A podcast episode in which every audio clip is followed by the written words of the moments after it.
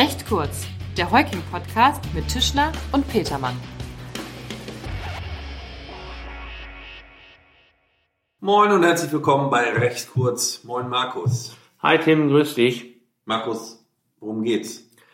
Ja, wir haben uns ja ein bisschen schwer getan mit dem Thema, aber da wir nun beide ja vermehrt angesprochen worden sind, ähm, was man mit den sogenannten Klimaklebern machen kann, haben wir uns mal überlegt, vielleicht darüber mal in lockerer Runde uns auszutauschen. Ja, die Frage, die ich tatsächlich zuletzt häufiger gestellt bekommen habe, ist, Mensch Tim, du bist doch Anwalt. Was kann man denn mit den Klimaklebern machen? Kann man die nicht wegsperren? Ab in den Knast. Ab in den Knast. Kann man die nicht wegsperren, wenn ich morgens nicht zur Arbeit komme, weil sich auf einer Berliner Kreuzung ähm, fünf Leute auf dem Mittelstreifen festgeklebt haben. Ja, aber wir leben in einem Rechtsstaat. Mit dem Wegsperren ist es natürlich nicht so einfach. Wann kann man jemanden wegsperren? Zunächst mal muss er einen Straftatparagraphen erfüllt haben und rechtskräftig verurteilt sein. Und rechtskräftig verurteilt sein, genau. Aber am Anfang steht die Tat und die muss unter einen Straftatbestand subsumiert werden können. Genau. Und wir haben hier Mhm. Ja, wir haben hier einige, die in Betracht kommen. Am naheliegendsten ist erstmal die Nötigung, wobei wir vielleicht auch mal vorweg schicken müssen, allein wegen einer Nötigung sind die wenigsten Menschen bisher im, im Kittchen gelandet. Ja, das ist richtig. Wollen wir kurz trotzdem einmal hingucken? Ja. Nötigung, Paragraph ja. 240 SCGB ähm, wer einen Menschen rechtswidrig mit Gewalt oder durch Drohung mit einem empfindlichen Übel zu einer Handlung, Duldung oder Unterlassung bewegt, wird mit Freiheitsstrafe bis zu drei Jahren oder mit Geldstrafe bestraft. Ja, nun kann man sich schon die Frage stellen, liegt überhaupt Gewalt vor? Ähm, oder das Drohen mit einem empfindlichen Übel? Die Drohung wird man hier wahrscheinlich nicht wirklich sehen. Ähm, deshalb bleibt die Frage, ob Gewalt vorliegt. Da wird man aber wahrscheinlich sagen müssen, naja, als Gewalt ist grundsätzlich erstmal nur gemeint, eine körperliche Zwangswirkung hervorzurufen. Auf den Genötigten, ne? auf genau. das Opfer. So, und eine körperliche Zwangswirkung kann eben darin gesehen werden, muss ich vorstellen, ich fahre mit meinem Auto auf der Straße, vor mir sitzt der Klimakleber, ich muss anhalten. Moment, also streng genommen jetzt zwar nicht zu irgendetwas anstiften oder so, aber streng genommen musst du nicht anhalten, du könntest auch weiterfahren.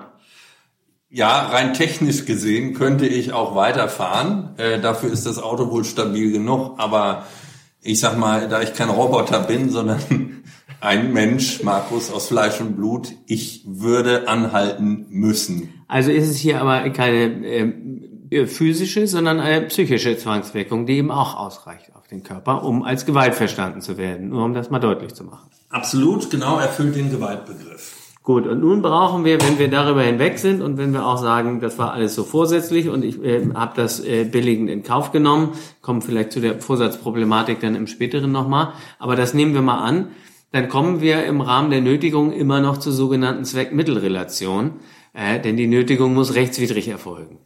Ganz genau, Zweckmittelrelation. Die Frage ist also, ist es rechtswidrig, die Tat oder nicht? So, und da kann man eigentlich erstmal alles in die Waagschale werfen und so wird tatsächlich ja auch argumentiert, ja, nach dem Motto, der Zweck heiligt die Mittel.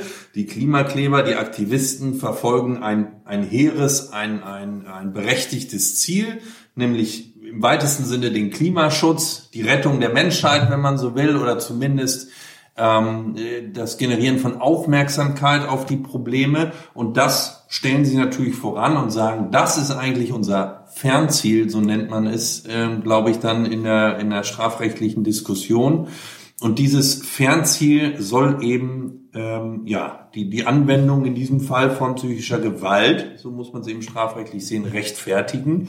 Die Frage ist eben, ob diese Zweckmittelrelation in der Form zulässig ist. Und auch verhältnismäßig, ne? Das kommt dann eben auch wieder darauf an, was entwickelt sich daraus? Ähm, und ist das jetzt irgendwo ähm, der Feldweg, auf dem ich mich hinsetze und breit mache und ein Trecker nicht durchkommt? Oder ist es die Hauptverkehrsader einer Großstadt? Ähm, und ähm, ich lege damit eben möglicherweise den kompletten Verkehr lahm. Eben. Und ich meine, hehre Ziele gibt es viele. Das kann ja auch der Tierschutz sein. Das kann, weiß ich nicht, vielleicht sogar Freibier für alle sein. Ähm, die Frage ist immer, ja. Sehr hehres Ziel. Sehr, sehr hehres Ziel.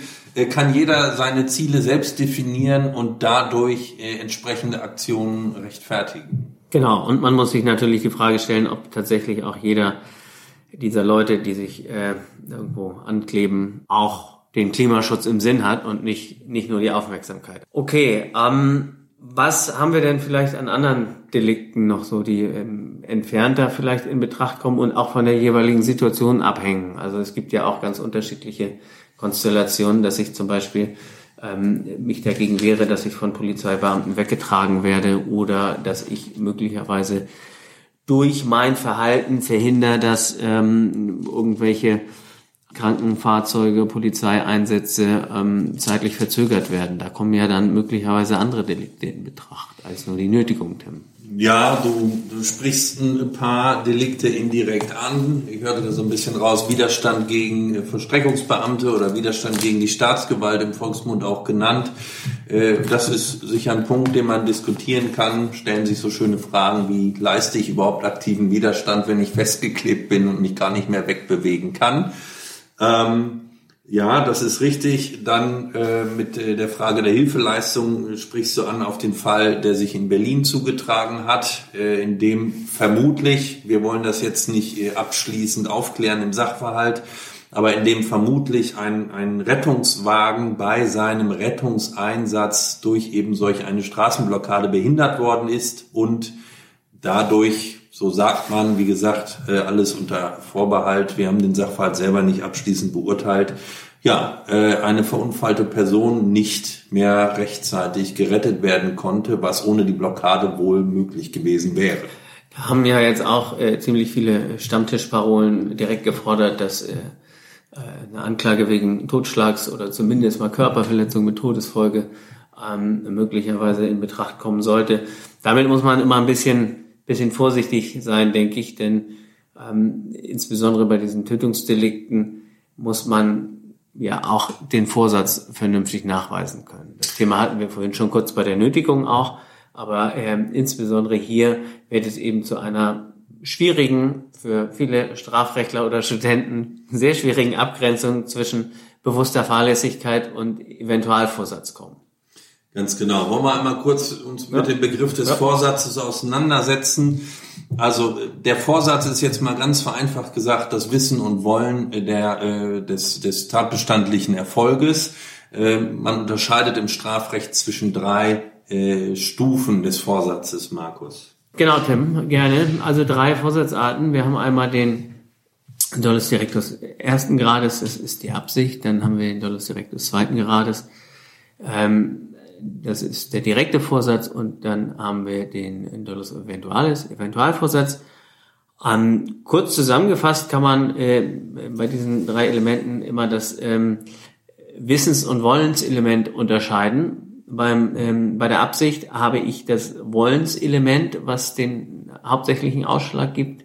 Beim äh, direkten Vorsatz habe ich das Wissenselement und beim Eventualvorsatz habe ich von beidem ein bisschen was und ein bisschen auch nicht. Also ich, mir wurde im Studium mal beigebracht, äh, dieser hübsche Flugzeugfall. Ähm, ich habe äh, einen Täter, der ein Flugzeug in die Luft sprengt, weil er eine bestimmte Person aus dem Flugzeug töten möchte.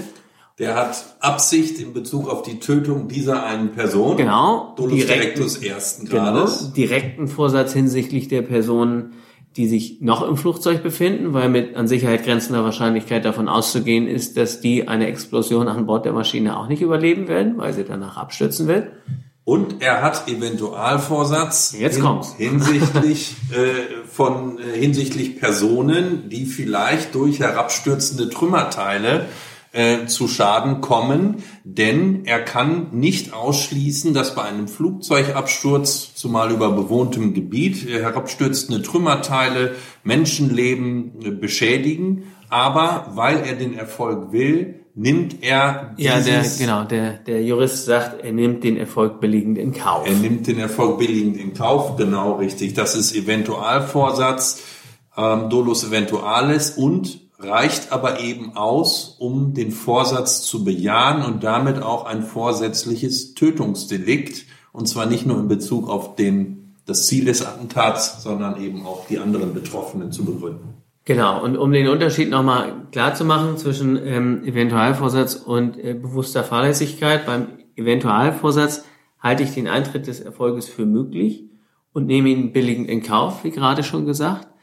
Ähm, bei der bewussten Fahrlässigkeit halte ich den Eintritt des Erfolges auch für möglich, hoffe aber auf ein Ausbleiben des Erfolges. Absolut. Schlagen wir nochmal den Bogen äh, zu dem, zu dem äh, Aktivistenfall da in Berlin. Also ich denke, wir können ausschließen, dass diejenigen, die da auf der Kreuzung festklebten, die Absicht hatten, einer verunfallten Person äh, oder Klar. eine verunfallte Person zu töten. Im Zweifel wussten sie ja auch gar nicht davon, was äh, sonst noch so los ist. Aber man kann sich natürlich darüber streiten, ob sie nicht für möglich gehalten haben, dass jemand, der Hilfe benötigt, zu genau der Zeit ähm, diese nicht rechtzeitig bekommt und sie dieses auch billigend in Kauf genommen haben. Oder ob sie geglaubt haben, der, äh, der, der betreffenden Person wird schon auf anderem Wege geholfen und daher wird es sozusagen gut gehen.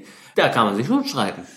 Da kann man sich äh, schon streiten, völlig richtig, und man streitet sich auch. Und da sind wir wieder bei der alten Weisheit. Es ist immer eine Einzelfallentscheidung, ja, und es kommt immer auf den Einzelfall an.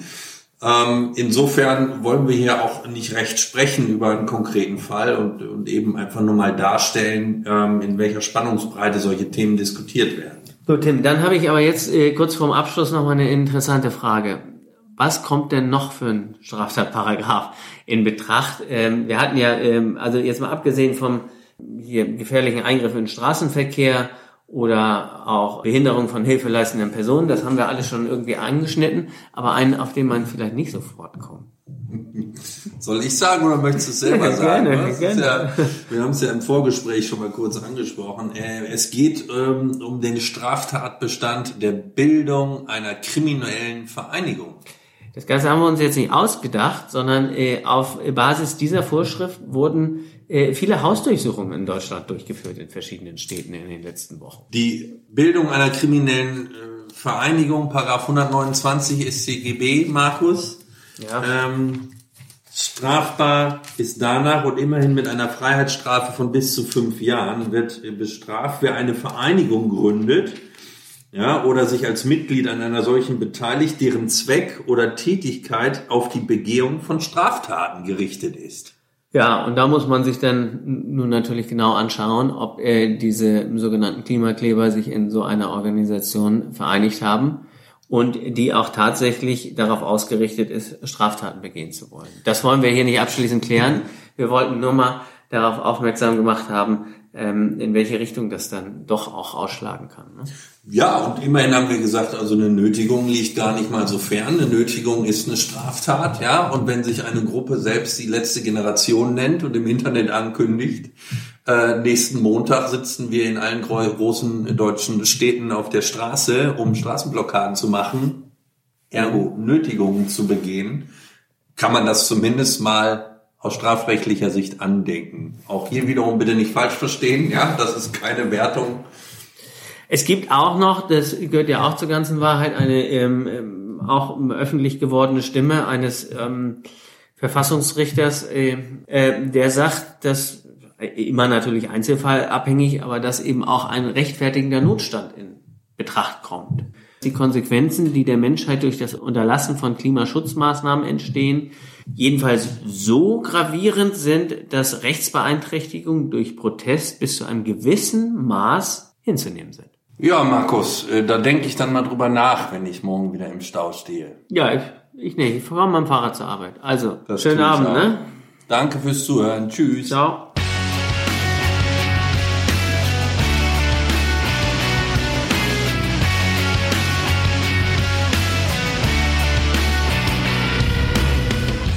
Das war recht kurz, der Heuking-Podcast von und mit unseren Rechtsanwälten Tischler und Petermann.